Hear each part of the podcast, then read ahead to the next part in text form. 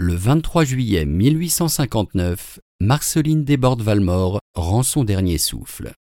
Diffusia.fr vous invite à écouter un extrait de son poème intitulé L'oreiller d'un enfant. Cher petit oreiller, doux et chaud sous ma tête, plein de plumes choisies et blanc et fait pour moi. Quand on a peur du vent, des loups, de la tempête, cher petit oreiller, que je dors bien sur toi. Beaucoup, beaucoup d'enfants, pauvres et nus, sans mère, sans maison, n'ont jamais d'oreiller pour dormir.